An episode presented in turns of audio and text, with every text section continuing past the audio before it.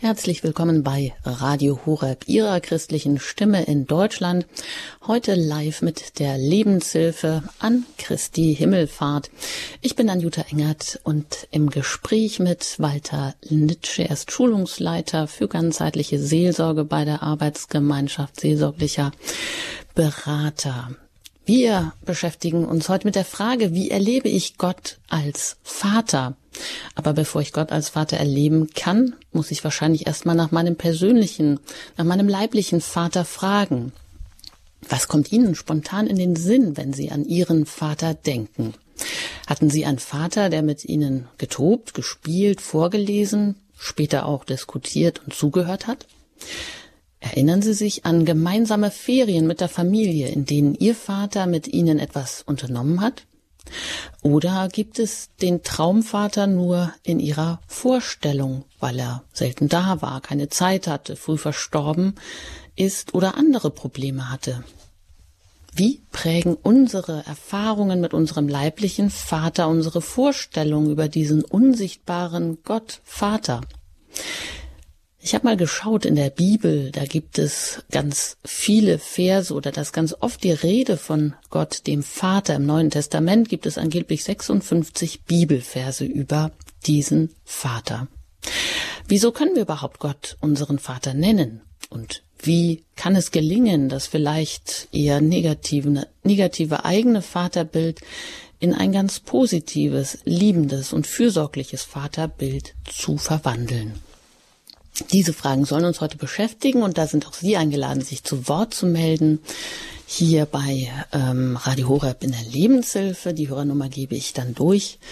Zuerst möchte ich natürlich Walter Nitsche begrüßen und ihm herzlich danken, dass Sie sich heute die Zeit nehmen, die Möglichkeit haben, heute hier zu Gast zu sein in der Lebenshilfe bei Radio Horeb. Einen schönen guten Morgen. Herr Nitsche, Sie haben die ganzheitliche Seelsorge, die Arbeitsgemeinschaft seelsorglicher Berater, kurz ASB, aufgebaut waren jahrzehntelang Schulungsleiter und haben auch einen Basiskurs entwickelt für ganzheitliche Seelsorge. Und da konnten wir sie hier in der Lebenshilfe schon ganz oft hören, nämlich auch zu Fragen zu den Basisseminaren, wie denn wirkliche echte Persönlichkeitsreifung geht, wie man erfolgreiche Beziehungen leben kann, wie man auch erfüllte Intimität und Emotionalität erfahren kann, wie man angenommen sein kann in tiefgehenden Freundschaften und das natürlich auch alles im Hinblick auf religiöse Erfahrung, auf Gott, wie man also ganz man selber werden kann und dazu haben sie auch immer Kurse gegeben, Kompaktkurse oder Fernkurse.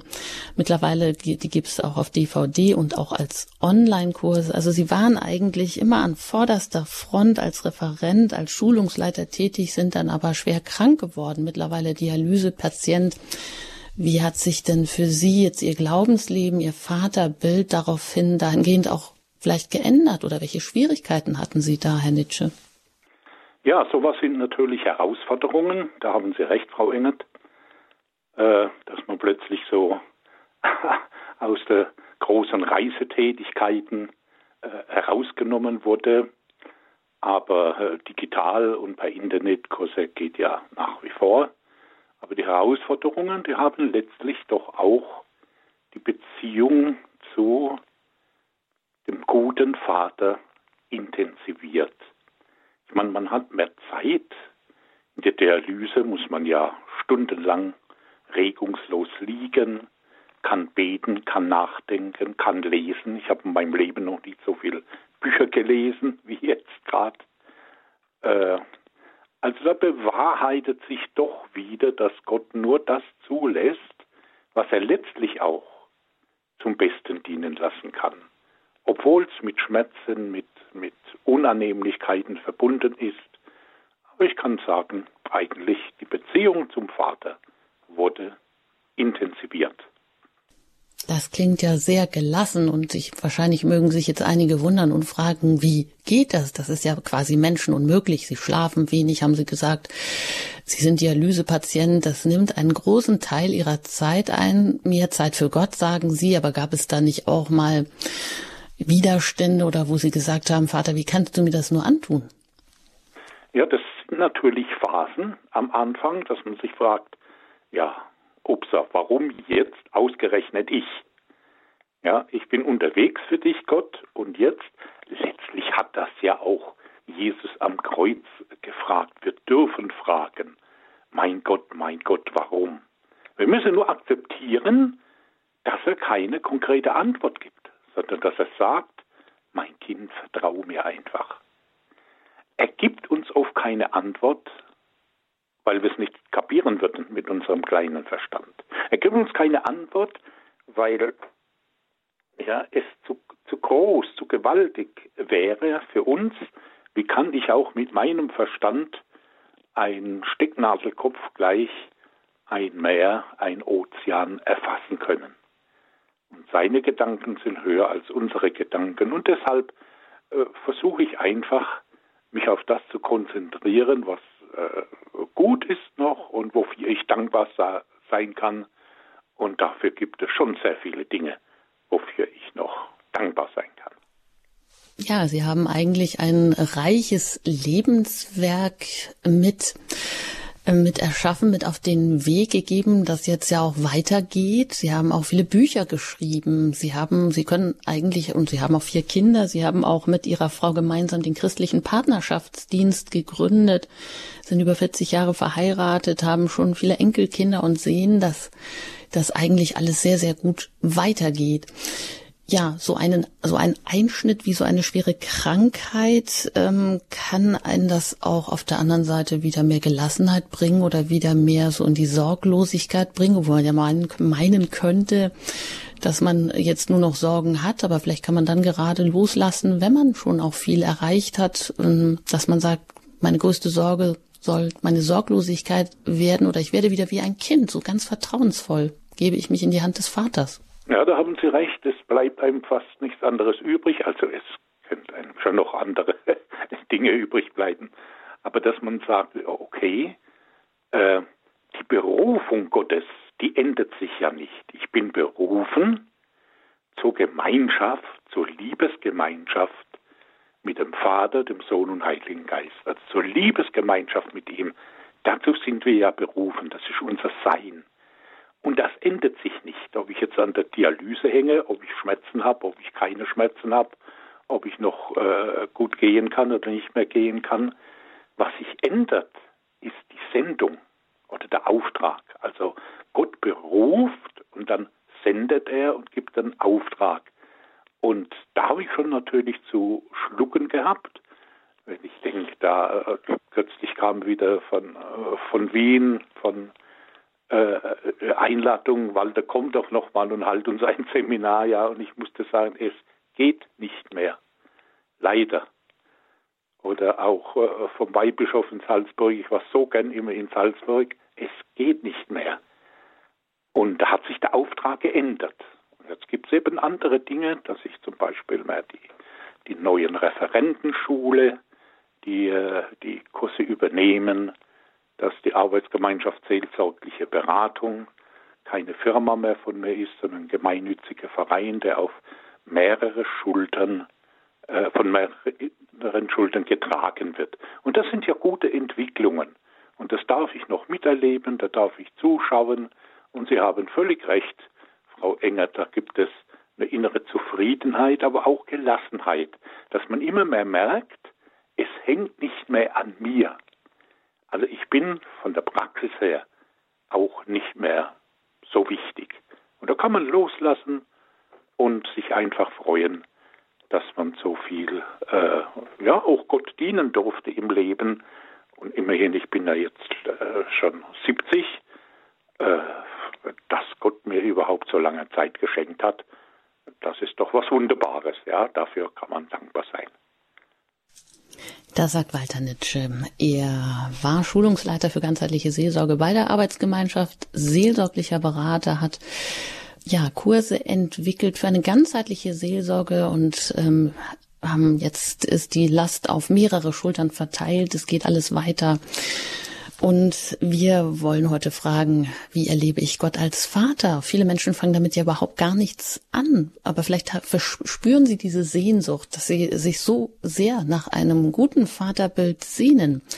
Herr Nitsche, Sie haben jahrzehntelange Erfahrung aus der Seelsorge gemacht. Und Gott als Vater, das empfindet nicht jeder als gute Nachricht. Wie erleben den Menschen Gott als Vater? Vor allem, wie prägen unsere persönlichen Erfahrungen mit unseren leiblichen, mit unserem leiblichen Vater unser Gottesbild?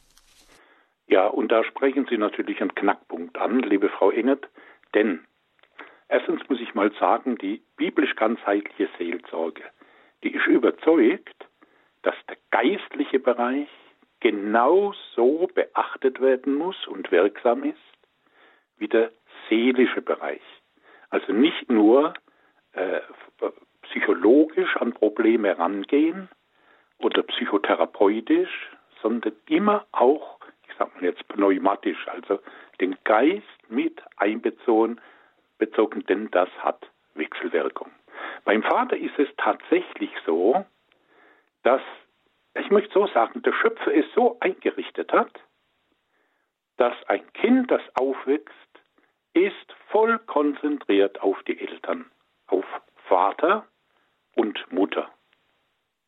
Und so wie die Eltern reagieren, so prägt die Seele des Kindes. So wird das also die Seele des Kindes prägen. Und da ist natürlich das mit dem Vater schon sehr verankert. Was für ein Vater habe ich?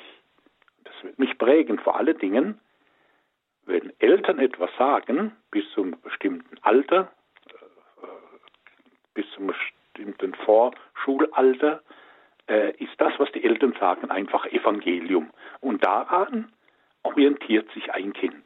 Und das ist richtig so und das ist wichtig so. Nur wenn die Eltern jetzt etwas Schädliches weitergeben, ob bewusst oder unbewusst, spielt keine Rolle, dann wird das Kind natürlich auch geschädigt in seiner Prägung. Und da können wir uns in dieser äh, Sendung jetzt mal etwas tiefere Gedanken machen, wie das tatsächlich zusammenhängt. Denn, Sie haben das richtig gesagt, da ist eine Sehnsucht da, dass wir auch zu Gott Vater sagen können. Äh, das war ja im frühen Judentum unmöglich. Und dann hat Jesus das auch seinen Jüngern gelehrt, auch durch das Herrengebet, unser Vater im Himmel, wobei im Himmel keine geografische Angabe war, sondern im Hebräischen die Umschreibung für den ewigen, transzendenten Gott. Und der wird jetzt plötzlich Vater genannt, und zwar hat Jesus noch das Wort benutzt, Abba. Und das heißt so viel wie, wie Papa, wie Papi. Also noch vertrauter. Und eigentlich war das ein, ein Schock für den Juden. Äh, seine Haltung von Ehrfurcht und Achtung Gott gegenüber. Aber das ist die vertraute Beziehung jetzt, wo jetzt Jesus sagt, schaut, das ist jetzt das Geschenk, das ihr haben dürft. Ja, ihr dürft so beten, aber Vater. Das dürfen wir auch. Und es ist auch logisch. Jeder Mensch ist ein Geschöpf Gottes. Wer aber Beziehung hat zu Gott, wer das angenommen hat, dieses auch gerade dieses Erlösungswerk Jesu auf Golgatha, äh, da heißt im Johannesevangelium, allen, die ihn aufnahmen, gab er Vollmacht, Gottes Kinder zu heißen, die an seinen Namen glauben. Hängt also mit dem Glauben zusammen. Jedes Geschöpf Gottes, auch die Glaubenden sind, dürfen Kinder Gottes sein. Und Kinder, die dürfen Vater sagen. Äh, jemand, der nicht Kind ist, der darf auch nicht Vater sagen. Auch wenn er so sagt, ist das ja dann nur eine Worthülse. Also müssen wir erstmal feststellen, bin ich mir bewusst, dass ich Kind Gottes bin. Und als Kind Gottes werde ich eingeladen, zum Vater Abba zu sagen. Papi, Papa. Also er lädt uns ein, Gott lädt uns ein zu einer vertrauten Beziehung, zu einer persönlichen vertrauten Beziehung. Und das ist die Grundlage, das möchte ich als erstes Mal erwähnen. dann kommen die ganzen Prägungen, die können wir jetzt noch betrachten, vielleicht mal etwas konkreter noch. Und wie sind wir dann fehlgeprägt, dass wir dieses vertraute Papa gar nicht mehr sagen können? Also das wäre so mein Vorschlag, dass wir uns so dem Thema mal annähern mögen. Sehr schön. Ja, danke mal soweit, Herr Nitsche. Also es ist zuerst, sagen Sie, auch eine Sache des Glaubens, sich bewusst zu machen, sich bewusst machen zu dürfen, dass ähm, Gott, dass es ein Geschenk ist, dass wir zum Vater beten dürfen. Nehme das einfach mal so hin und so an und dass er uns damit eine Vollmacht gegeben hat, Kinder sein zu dürfen. Also ich kann mich zu dieser Glaubensäußerung einfach mal entscheiden, auch wenn ich sie vielleicht innerlich noch nicht nachvollziehen kann, weil ich vielleicht einfach Blockaden habe oder weil sich mir innerlich so der Magen umdreht, wenn ich zu, zum Vater ähm, ja, zu ähm, lieber Papa, zu Gott Vater sagen soll, weil da einfach etwas ist, was noch ähm, stört. Aber äh, soweit, wir können uns dazu entscheiden, in, egal in welcher Situation wir sind, oder, Herr Nitsche? Ja, grundsätzlich ist das ein Akt des Glaubens, des Vertrauens. Ich vertraue drauf, dass Gott nicht lügt, dass Jesus nicht lügt. Und wenn er mir sagt, du hast diese Vollmacht, du hast, du kannst dieses Geschenk annehmen, dann nehme ich das an. An. Glaubensschritt. Aber jetzt kommt das Entscheidende, dass es tatsächlich viele Leute gibt, denen dreht sich der Magen rum. Sagen, nee, kann ich nicht. Also ich habe noch Menschen erlebt, die sagten zu mir, Walter, ich kann das nicht sagen. Ich habe sogar Mühe zu Gott, du zu sagen, ja. Die haben im Gebet Gott gesiezt und meinten, das sei ein Ausdruck von äh, Ehrfurcht, von Achtung. Und es kam natürlich auch, die haben äh, daher, dass sie auch zu den Eltern noch sie gesagt haben. Also die ältere Generation, die können sich vielleicht noch daran erinnern. Und das schafft natürlich jetzt nicht Vertrautheit. Aber jetzt lassen Sie uns das mal betrachten. Wie wird jetzt dieser Begriff Vater in unserer Seele geprägt. Und da sind es zuerst mal ganz einfach frühkindliche Erfahrungen, die ich selbst mit meinem Vater gemacht habe. Das heißt, wie habe ich meinen Vater erlebt? Und so aus der seelsorglichen Praxis, was man vor allen Dingen mal feststellt, sehr, sehr häufig, sehr häufig besteht die Gefahr ja bei den Eltern, äh, dass sie ihr Kind ja richtigerweise loben und fördern wollen. Aber dann loben sie nur die Leistung und nicht die Person selbst. Und dadurch fühlt sich das Kind nicht um seine Selbstwillen, sondern aufgrund seiner guten Leistung geliebt. Das sind die guten Schulnoten, da ist der Sieg beim Fußballspiel, durch das gelungene Vorspiel in der Musikschule. All das erfährt eine besondere Belobigung. Aber die Botschaft dahinter, durch die das Kind geprägt wird, lautet, wenn ich Erfolg habe, wenn ich gute Leistungen bringe, dann bin ich gut, willkommen und angenommen. Diese Prägung kann dann dazu führen, dass sich dieser Mensch auch im Erwachsenenalter vor allem über seine Leistung definiert, und darauf sein ganzes Leben ausrichtet. So, und jetzt kommt das Geistliche, nämlich, da die christlichen Dienste ja nicht ausgeschlossen sind, die eigene Kirchengemeinde muss wachsen, dafür wird Einsatz gezeigt, da bekomme ich Lob und Anerkennung und so weiter und so fort. Äh, aber das heißt dann letztlich, der Vater der ist leistungsorientiert und das kann eine Blockade sein.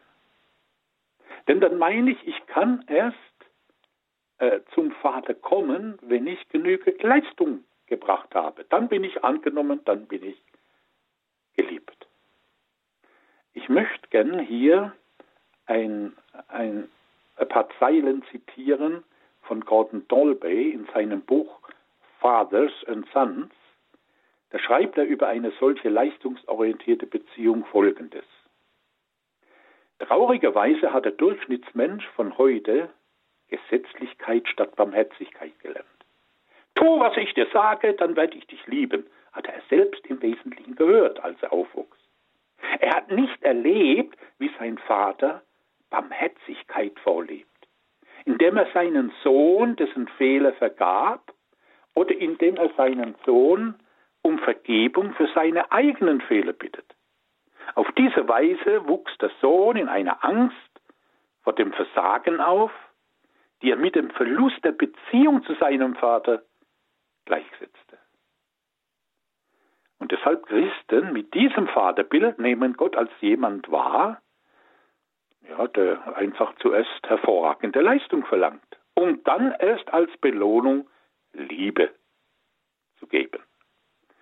Und dieses äh, tiefe Verlangen nach Liebe, äh, die wir alle ja haben, die treibt uns dann oft in den religiösen Leistungszwang. Also das wäre so die eine Prägung. Und wenn wir jetzt in die Heilige Schrift schauen, da sehen wir auch schon eine Änderung. Also wie uns das Wort Gottes da entgegenkommt und zeigt uns auf, wir haben keinen leistungsorientierten Gott, sondern Jesus stellt uns den Papa oder Paps oder Vati vor als einen schenkenden Gott. Und deshalb, das sind dann, das ist dann der nächste Schritt, dass wir uns mal auch einem schenkenden Gott öffnen. Und wie oft macht Jesus solche Beispiele? Ja, wer Gott um Gutes bittet, da wird der Vater doch nicht einen Stein geben oder eine Schlange. Also wir werden immer aufgefordert, äh, dein Vertrauen leg es auf diesen wunderbaren Vater. Äh, Leistung, wir kennen das Beispiel von Maria und Martha. Und äh, Martha war, war eine, eine gute Frau von daher, ja. Aber sie machte sich viel zu schaffen und Maria saß zu den Füßen Jesu und Jesus sagt eindeutig, Martha, Martha, du bist wegen so vielem in Sorgen Unruhe. Aber notwendig ist nur eines. Maria hat das Bessere gewählt. Und das sollte ihr nicht genommen werden. Das lesen wir in Lukas im zehnten Kapitel. Also klarer kann man es wohl nicht verdeutlichen. Das ist aber jetzt nur dieser eine Aspekt, nämlich der leistungsorientierte Vater, von dem wir geprägt sind. Und jetzt mache ich den Schritt, schau ins Wort Gottes rein, lesen zum Beispiel in 1. Johannes 4, darin besteht die Liebe nicht, dass wir Gott geliebt haben, sondern dass er uns geliebt hat und seinen Sohn gesandt hat als Sühnopfer für die Sünden. Also er hat uns zuerst geliebt. Er schenkt zuerst. Er schenkt zuerst seinen Sohn. Wahnsinnig.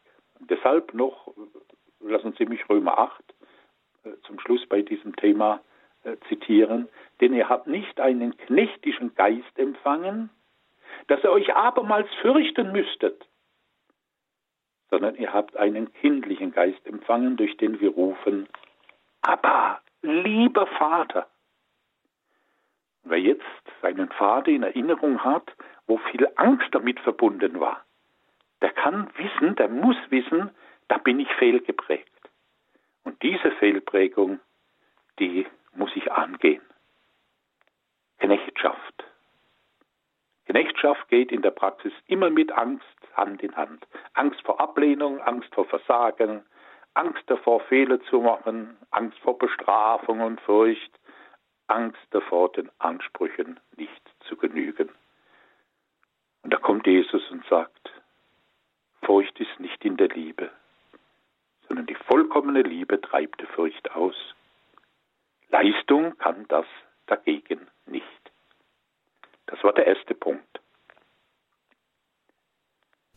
Ja, soweit Walter Nitsche hier in der Lebenshilfe bei Radio Horeb ihrer christlichen Stimme heute an Christi Himmelfahrt mit der Frage, wie erlebe ich Gott als Vater? Und ganz wichtig, haben Sie gesagt, ähm, wie habe ich meinen Vater erlebt? Und da haben Sie uns aufgezeigt, dass wir häufig so eine frühkindliche Prägung erfahren haben, wo wir nicht als Person selber geliebt sind, sondern geschätzt werden, weil wir etwas leisten. Und das äh, manifestiert sich nicht so deutlich oft, sondern das sind einfach nonverbale Botschaften, die darauf viel stärker prägen, weil man nicht genug gelobt wurde, immer nur dann gelobt wird, wenn man irgendetwas gut gemacht hat.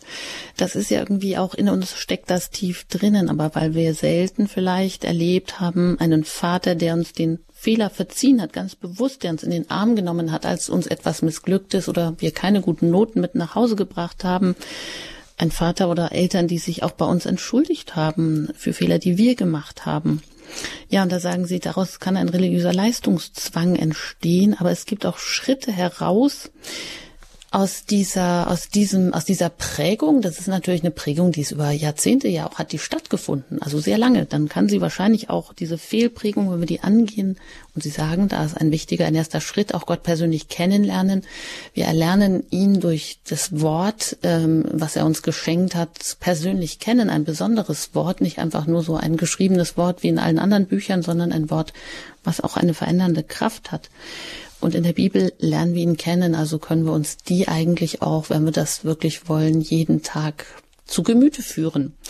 Um solche Fehlprägungen anzugehen, um zu erkennen, sagen Sie, also die Erkenntnis ist erstmal wichtig, dass ich ähm, vielleicht ähm, Angst habe vor Ablehnung, vor Bestrafung, nicht genügend, ähm, ja, nicht zu genügen, abgelehnt zu sein, was so ganz tief in mir sitzt und was dann immer wieder solche Verhaltensweisen auslöst, dass es mir schwerfällt, Gott als meinen liebenden Vater, als meinen Papa anzusprechen.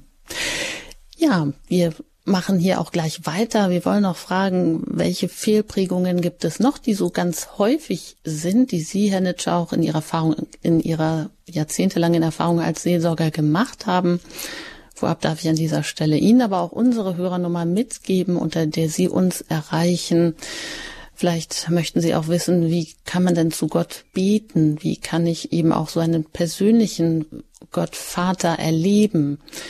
Rufen Sie uns gerne an unter der 089 517 008 008. Wenn Sie außerhalb von Deutschland eingeschaltet haben, dann wählen Sie zuerst die 0049 und dann 89 517 008 008. Nach einer Musik geht es hier weiter in der Lebenshilfe bei Radio Horeb.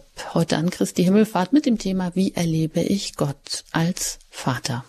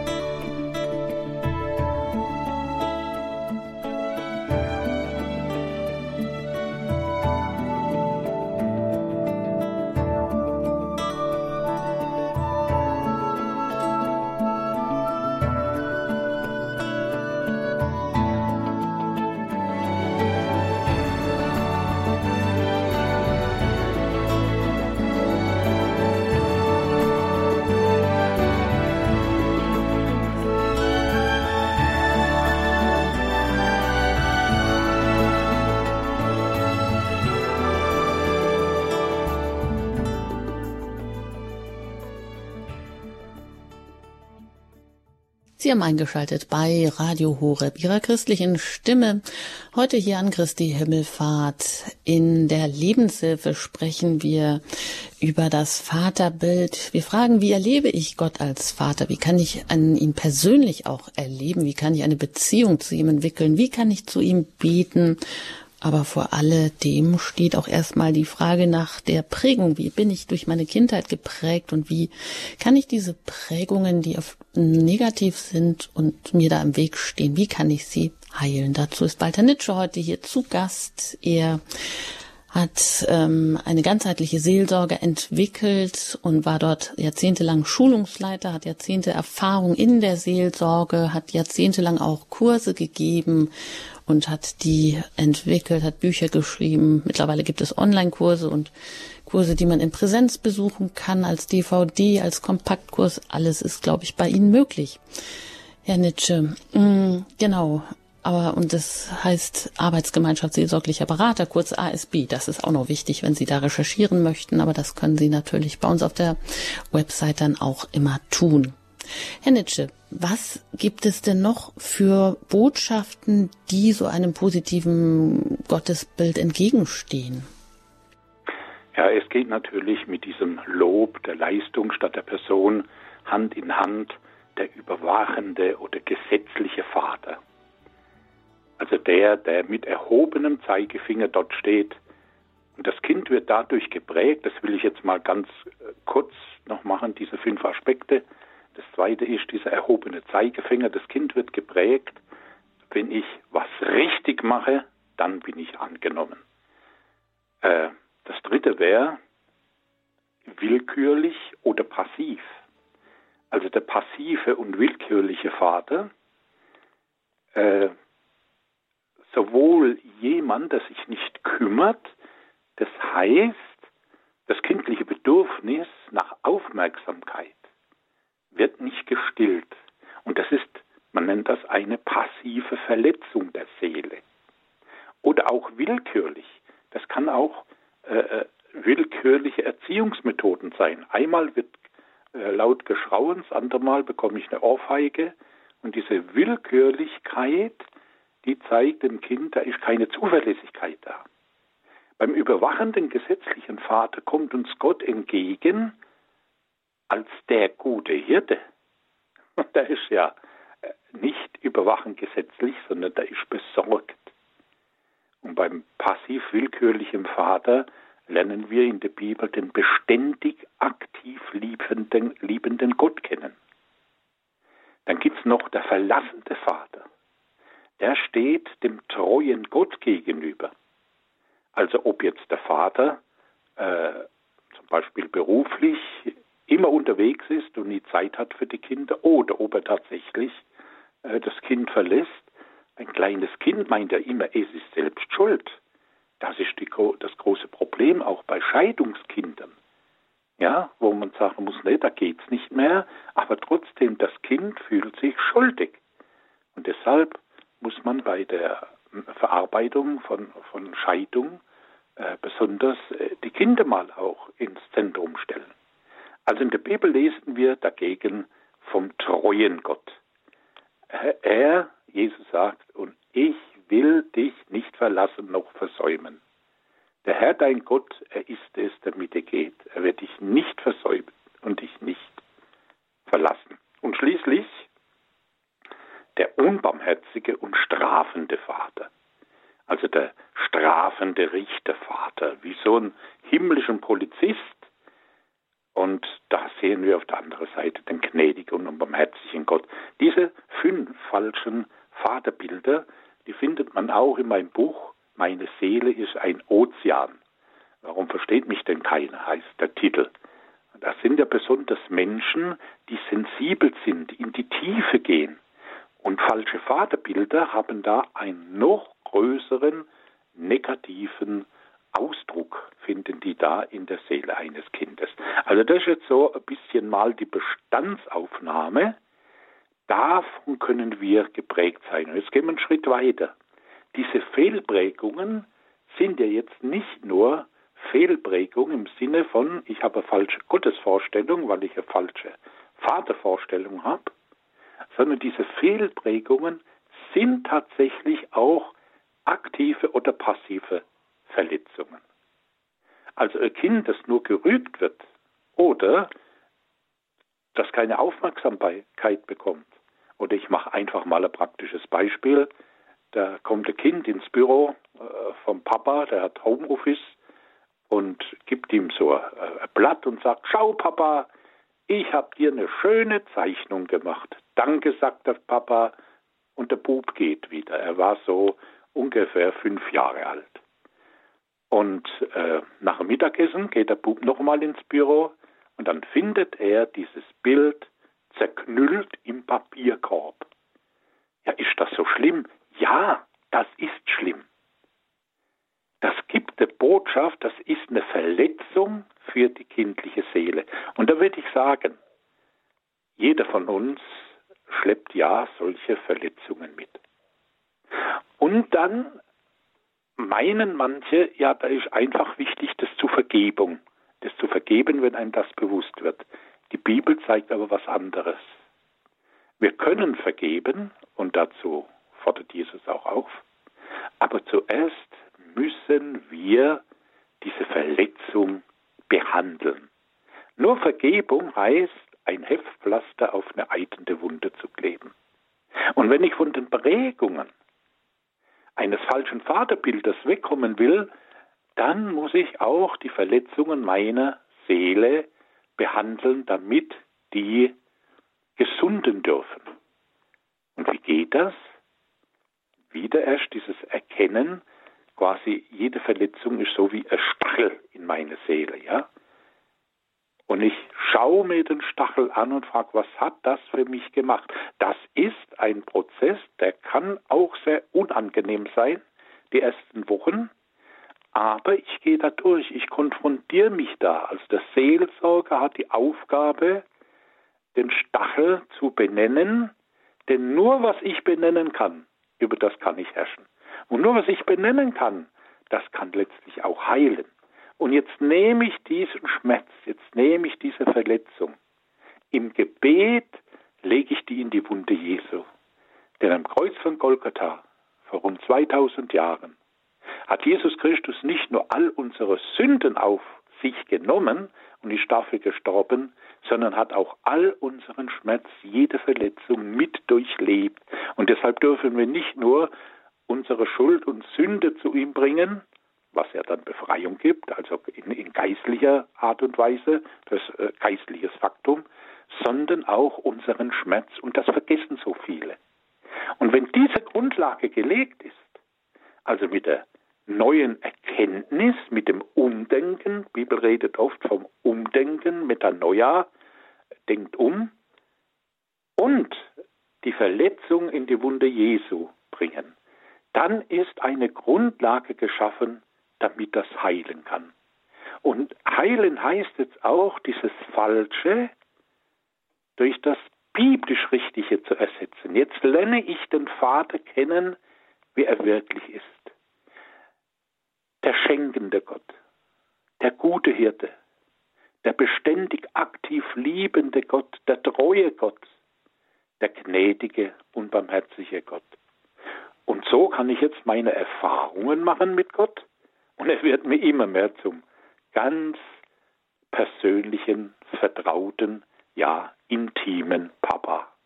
Das ist so ungefähr der Weg, den man gehen kann, mit durchschlagendem Erfolg, kann ich sagen.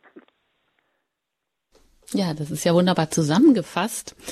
Ihr ganzes Credo, was Sie natürlich hier auch in einzelnen Sendungen noch viel kleinschrittiger auch in der Lebenshilfe immer schon betont haben, aber ganz gut hier so in, in dieser Kürze so zusammengefasst. Also diese fünf falschen Vaterbilder, die es gibt oder die man so hm, ja allgemein fassen kann, auch aus ihren Erfahrungen heraus, eben dieses Bild ähm, des erhobenen Zeigefingers, der überwachende, der gesetzliche Vater, den viele vielleicht erlebt haben, also ich, wenn ich nur, nur wenn ich etwas richtig mache, bin ich angenommen, dem gegenüber eben dieser barmherzige Vater, den man dann in der Bibel entdecken kann, den guten Hirten oder auch ein Vaterbild, also unter den falschen Vaterbildern, das passiv ist, der einfach nicht da war oder willkürlich, der auf den man, wo man nie wusste, wo man dran ist. Und da sagen sie, ist auch ganz wichtig, auch dass das, was eben dann nicht passiert oder was zwischen den Zeilen passiert oder nonverbal passiert, dass das für die kindliche Seele einfach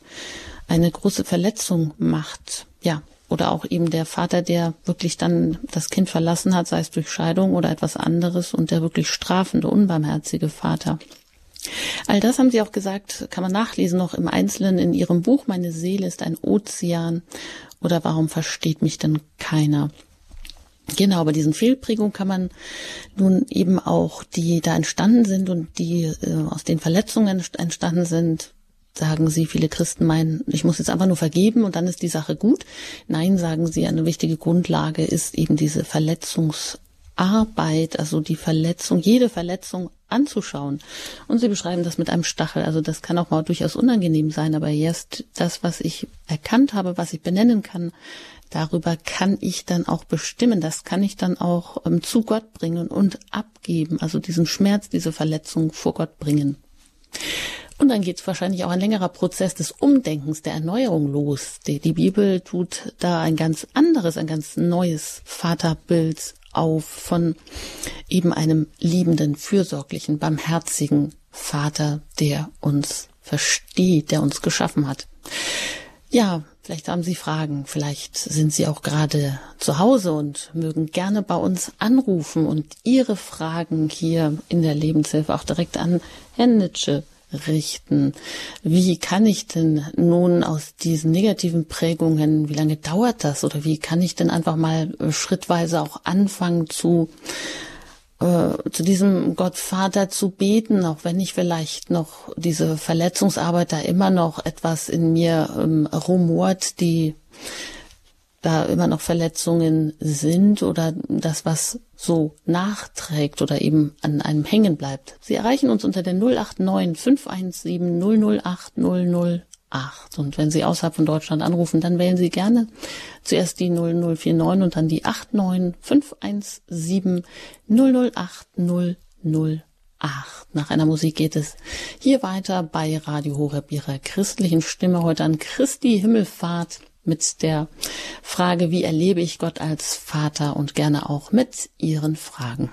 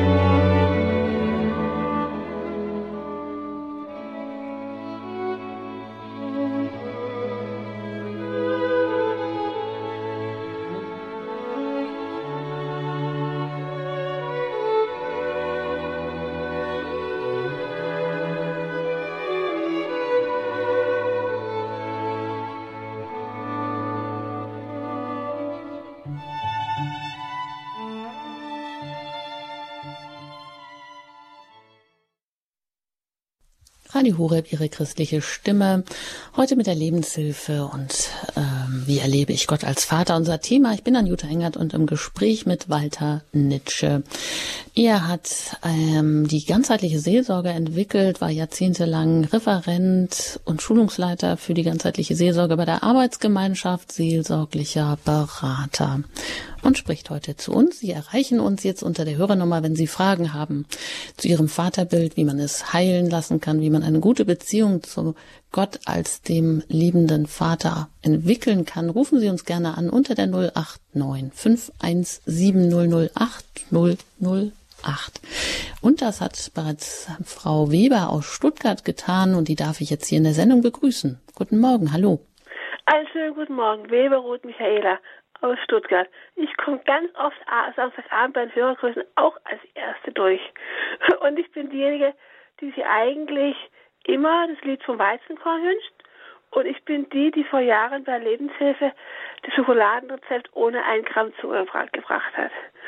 Und jetzt, das, das Vaterthema ist schon sehr belegt und sehr belastet und sehr schwierig. Also, ähm, ich bin zum Glück gibt es einen Himmelsvater.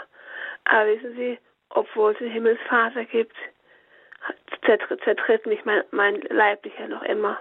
Ich werde 50 jetzt im Herbst. 50. Und noch immer kann er mich so verletzen, dass ich fast suizidal bin. Und noch immer kann er sagen, wenn man so hässlich ist wie du, kann man so nicht rumlaufen. Und noch immer kann er sagen, der Frühling, der Sommer, das schöne Wetter, ich bin froh, dass ich leben darf. Du mit deiner ewigen Erkrankung, Undank ist Frevel und dein ganzes Leben war ein einziger Frevel. Und wissen Sie, da mhm. ist trotz allem der Himmelsvater.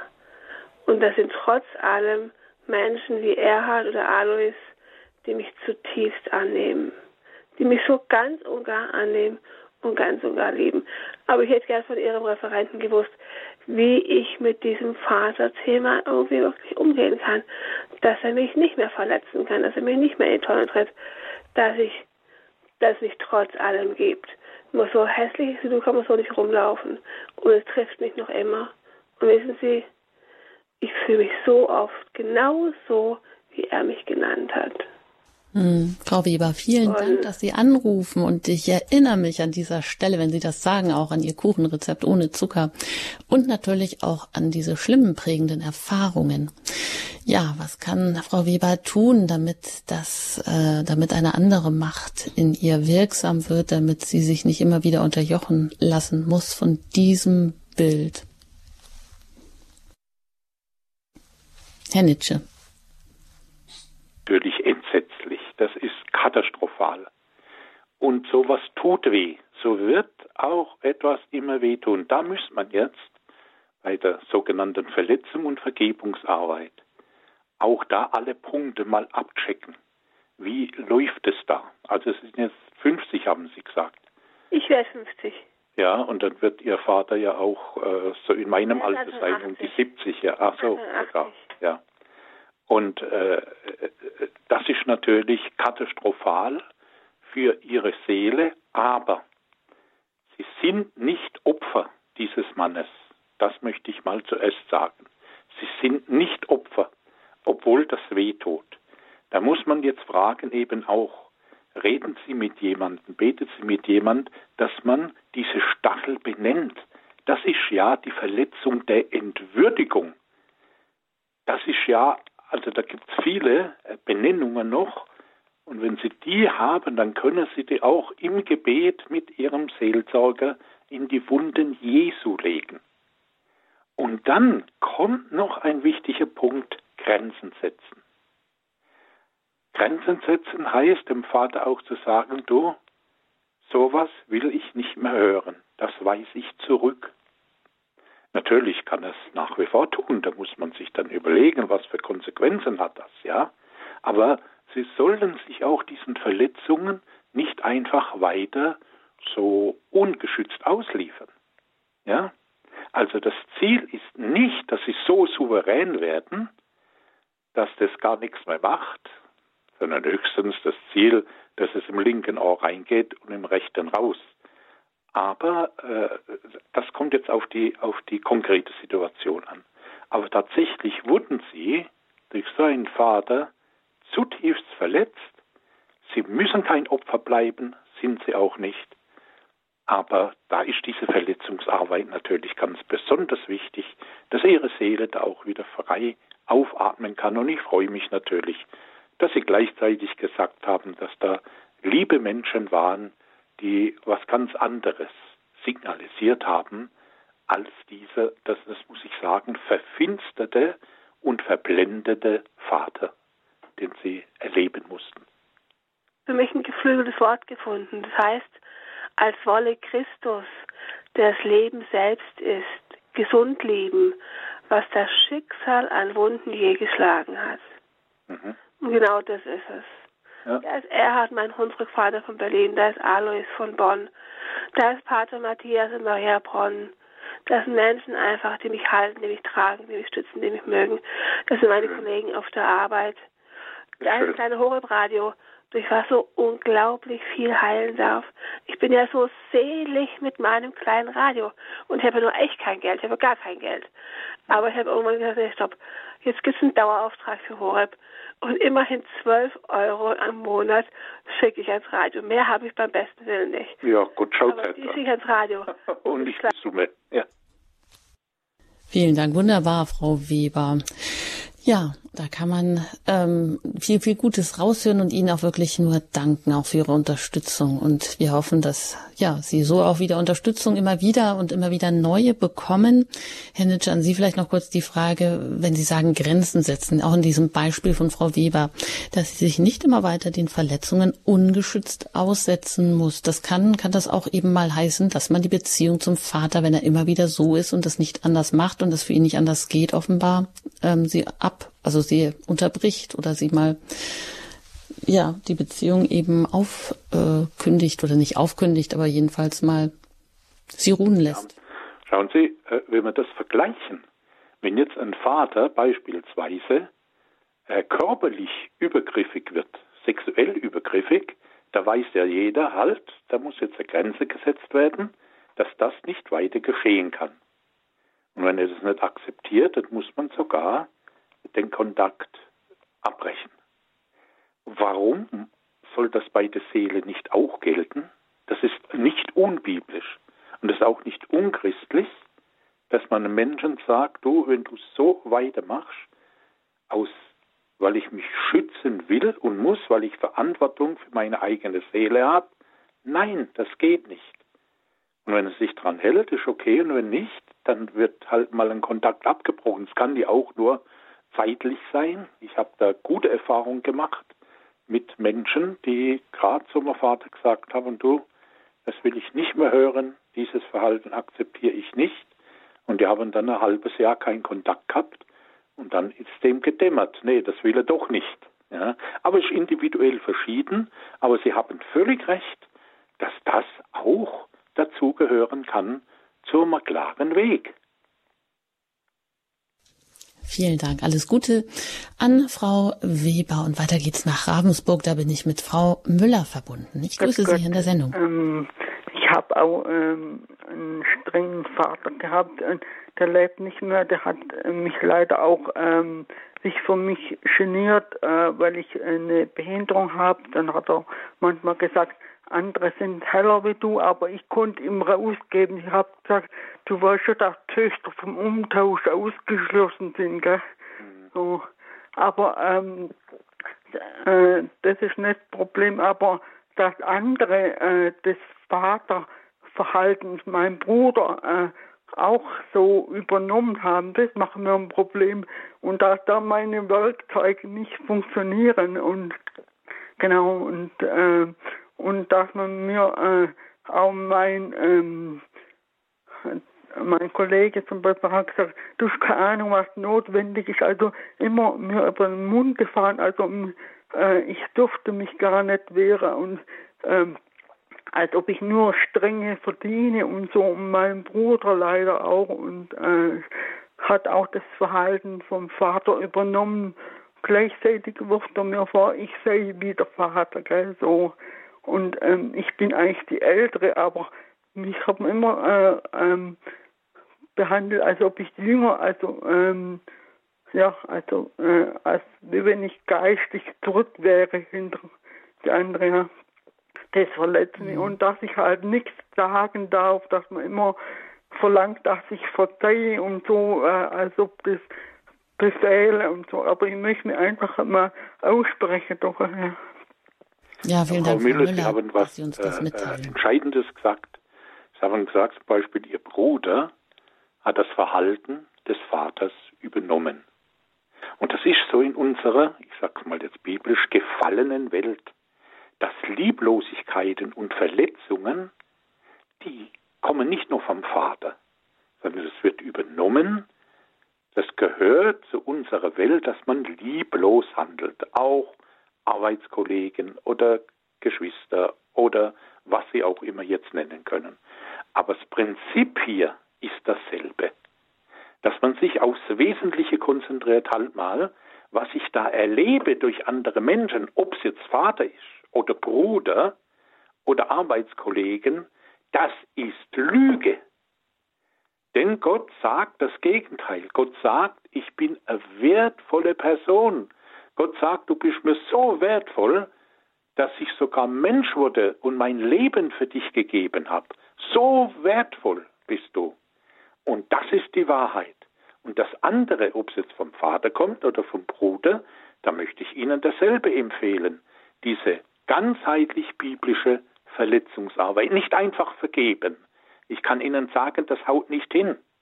Aber diese Verletzungsarbeit, dass das heilen kann innerlich und wir das souverän werden, dann werden wir nämlich auch souverän, Grenzen zu setzen. Und wenn die Grenze nur darin besteht, dass man dem Bruder sagt, oder, oder innerlich denkt, wenn er sowas rauslässt, dass man sagt, halt, das ist Lüge, das lehne ich ab.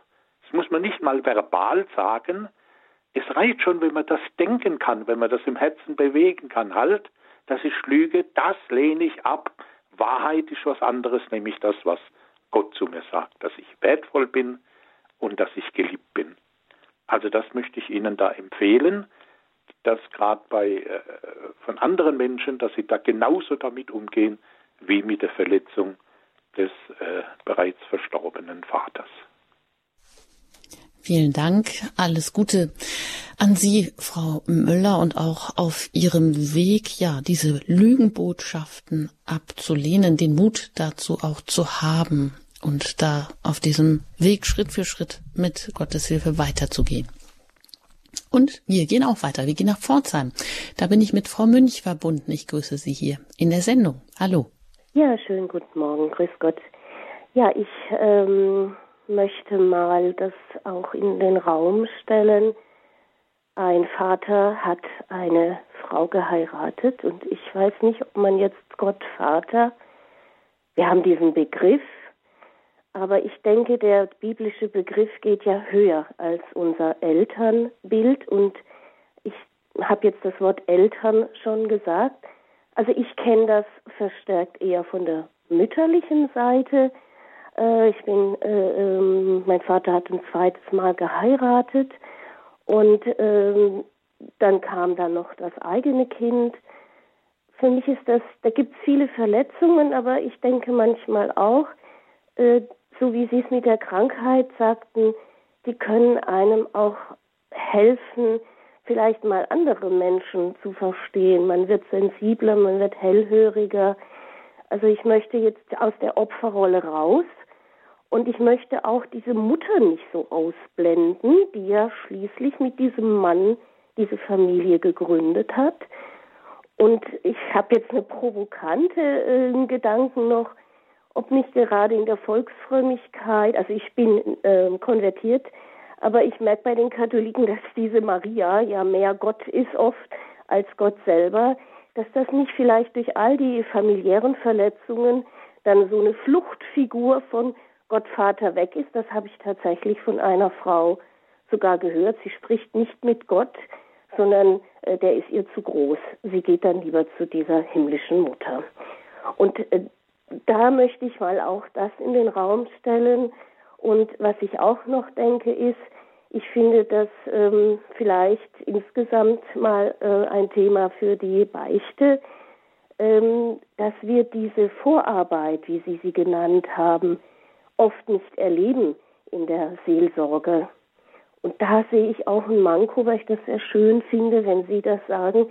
Ich muss ja zuerst mal die Dinge benennen können, bis ich zu einer Vergebung gelangen kann. Das wollte ich jetzt einfach mal so in den Raum stellen. Ja, Sie haben viel Gutes gesagt hier. Äh, wobei das mit, mit der Fluchgestalt, das kann ich jetzt nicht, äh, das ist ja individuell verschieden, aber was Sie da sicher genannt haben, dass jemand nicht zu Gott betet, weil er zu groß ist, das ist genau das Phänomen. Ich sag zu Gott sie, da fehlt das Vertraute. Und all diesen Menschen, überhaupt auch uns, da muss man vielleicht erst mit kleinen Schritten beginnen. beginnen. Natürlich kommt zuerst das Umdenken. Auf jeden Fall. Das ist so wichtig. Das sagt uns auch die Bibel. Metanoia denkt um. Es wird ja übersetzt mit Buße tun, hat nichts mit Büßen zu tun, sondern mit, mit Umdenken. Und dann auch sich diesem himmlischen Abba, diesem Papa zu nähern. Da, da empfehle ich auch, machen Sie keine vorgefertigten Gebete, sondern reden Sie aus dem Herzen, wie man beten würde, wenn man ein vertrautes, liebevolles Verhältnis zu einem Papi hätte. Und das hilft dann auch, ja, einfach beten, einfach reden mit diesem Papa im Himmel, er hört uns, auch wenn wir ihn noch nicht hören. Das ist auch wieder ein Glaubensschritt, damit sich das äh, so entwickeln kann. Und dann äh, haben Sie natürlich völlig recht. Bei meinen Kursen waren immer auch äh, etliche Priester dabei, die mir gesagt haben, für sie ist es wichtig, auch im Beichtgespräch mehr auch mal auf Verletzungen einzugehen. Und nicht nur auf unsere Sünden, die wir anderen tun, sondern auf Sünden, die andere an uns tun. Und beides ist ja genauso wichtig. Und da möchte ich äh, abschließend noch sagen, bitte haben Sie ja keine Angst, dass diese Verletzungsarbeit, äh, dass das ein, psychoanalytischer Prozess ist, äh, der über Jahre geht. 80 Prozent äh, der Leute, die Verletzungsarbeit gelernt haben, die biblisch ganzheitliche, die haben das äh, nach zwei, drei Monaten haben sie so Erfolg gehabt, dass sie das eben als Prozess dann noch selbst weiterführen konnten. Und wir bleiben ja nicht an Vergangenheit hängen. Und das war eine schöne Aussage, die Sie gemacht haben, Frau Münch. Ich will nicht in der Opferrolle bleiben. Dazu kann ich Ihnen nur gratulieren. Das müssen Sie auch nicht. Und Sie dürfen froh da in die Zukunft blicken, dass an der Hand Jesu gibt es Entwicklung und gibt es Persönlichkeitsreifung. Wunderbar, vielen Dank. Frau Münch, für all diese guten auch Anregungen, auch der, die Anregung, dass man die Verletzungsarbeit mehr in die Seelsorge und auch in das Sakrament der Versöhnung mit einbezieht. Ja, vielleicht müssen wir doch Mut haben, das jeweils immer anzusprechen. Eine fast letzte Hörerin, ja, unsere Zeit, die schreitet voran. Das ist Frau Büge, die ich aus Berlin begrüßen darf. Hallo, herzlich willkommen. Ja, grüß Gott, guten Morgen, liebe Gott, Frau. Berlin. Und erstmal vielen Dank, dass ich durchgekommen bin. Bin etwas erkältet, tut mir leid, die Stimme ist etwas rau. Ich wollte mich all den Vorrednerinnen anschließen und auch ähm, das bestätigen, was Sie sagen, Herr Nietzsche. Aus der Opferrolle herauszukommen, ich bin als spät zum Glauben gekommen, über Radio Horeb wesentlich, ist das absolut unbedingte Muss. Ja. In dem Augenblick, als ich erkannt habe, durch all die Vorträge bei Radio Horeb, und das wollte ich der einen Hörerin sagen, dass wir geliebt sind und gewollt sind. Ja. Das ist viel höher als alles das, was uns leibliche Eltern, ich habe es in dem Sinne nicht gehabt, hätten geben können. Nur der kleine Neid, der sich immer wieder, oder nicht, möchte es vielleicht auch nicht Neid nennen, sondern die, die, die Trauer, dass Klassenkameraden, Freunde im ganzen Leben immer wieder überall einladen in Familie und derjenige oder diejenige dann selbst feststellen muss, ja, ähm, es für mich nicht. Ich muss, muss halt sehen, dass ich da ähm, einen anderen Weg finde. Aber genau das ist für die eine Hörerin der Weg zum Vater im Himmel. Ich habe solch eine, und das hatte ich schon als Kind, weil ich keinen Vater in dem Sinne hatte, das Bewusstsein gehabt, obwohl ich nie was vom Glauben kannte. Da gibt es einen Vater. Und durch den katholischen Glauben komme ich auch dahin, dass mir die Mutter, die mir ein Leben lang so sehr fehlte, geschenkt wurde. Im wahrsten Sinne des Wortes wirklich nur geschenkt. Und es ist kein Anbeten oder kein Beten, Anbeten der Maria, sondern ein, ein Hinbeten zu ihr, ein Hinfinden zu ihr, an ihrer Hand zu gehen. Und sie führt uns zu Jesus. mit ihr gehen wir gemeinsam den Weg hin zum Vater. Und das ist etwas so Wunderbares und so Tröstliches. Und gerade heute an Himmelfahrt. Ich bin früh aufgestanden und feiere den Tag hier mit mir und, und freue mich, dass Jesus einmal gehen durfte. Und dass er uns nicht allein gelassen hat, dass er uns den Heiligen Geist gelassen hat. Das wollte ich auch der einigen Hörerin sagen.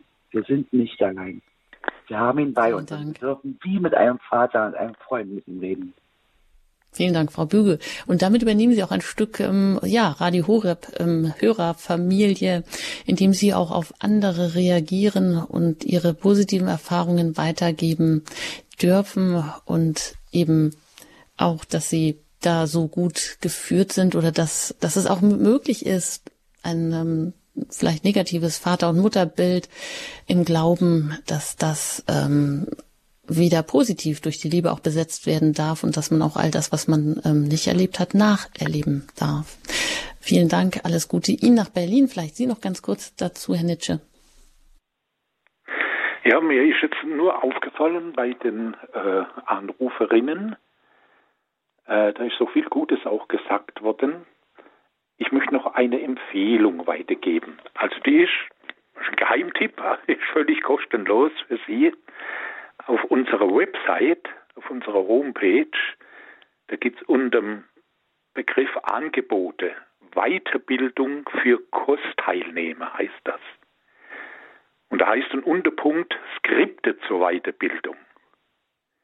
Und da gibt es zwei Skripte, Unsicherheiten und Fehler in der ganzheitlichen Seelsorge und Strategie, Wesen und Dynamik der biblisch ganzheitliche Seelsorge. Und das ist zwar gedacht für Kursteilnehmer, aber sie verstehen das auch und es könnte sie stärken. Und das können Sie einfach anklicken und runterladen. Dann sehen Sie, es ist ein Teil vergangenheitsbezogen, aber wie wir jetzt gehört haben, wir müssen auch kein Opfer bleiben, sondern die Herausforderung annehmen, dann auch zukunftsorientiert oder, wie es da heißt, hoffnungsorientiert zu leben. Und die beiden, die gehören zusammen bei der biblisch ganzheitlichen Seelsorge. Das ist die Strategie, das ist das Wesen und Sie lesen auch von der Dynamik, was Menschen da erlebt haben. Also das möchte ich Ihnen noch empfehlen, völlig kostenlos einfach da durchklicken. Strategie, Wesen und Dynamik der biblisch ganzheitlichen Seelsorge. Vielen Dank, Walter Nitsche. Der Geheimtipp zum Schluss, sich auch über die Website, die Arbeitsgemeinschaft Seelsorglicher Berater unter der Weiterbildung für Kursteilnehmer eben diese beiden Skripte herunterzuladen und das einfach mal immer wieder in sich aufzunehmen, um auch in diesen Prozess des Umdenkens hineinzukommen. Vielen Dank und auch an dieser Stelle sei noch kurz erwähnt, Frau Bahls, die hat uns auch noch erreicht, hat jetzt aber keine Zeit mehr. Sie hat einen wunderbaren Vater erlebt und auch das ist wichtig an dieser Stelle. Ja. Ich darf Ihnen Ihnen ganz herzlich danken, Herr Nitsche, dass Sie sich heute ja auch in dieser Krankheit die Zeit und die Kraft genommen haben, heute uns zu uns zu sprechen über dieses ganz, ganz wichtige Thema. Wie erlebe ich Gott als Vater? Und da wünsche ich Ihnen, uns allen, ähm, dass wir da weiter wachsen, auch heute an Christi Himmelfahrt. Ein herzliches Dankeschön an Sie und gerne auch auf Wiederhören. Sehr gerne, Dankeschön. Alles weitere erfahren Sie bei uns auf der Website horeb.org. Auch im Tagesprogramm weitere Informationen unter dem wo Sie auf Info klicken können und da bekommen Sie dann auch die Kontaktdaten. Ich danke Ihnen fürs Zuhören, wünsche Ihnen noch einen gesegneten Feiertag. Danke Ihnen auch für Ihre Anrufe, für Ihre Unterstützung, sei es im Gebet oder durch Spenden, dass wir auch weiter auf Sendung bleiben können. Ihre Anjuta Engert.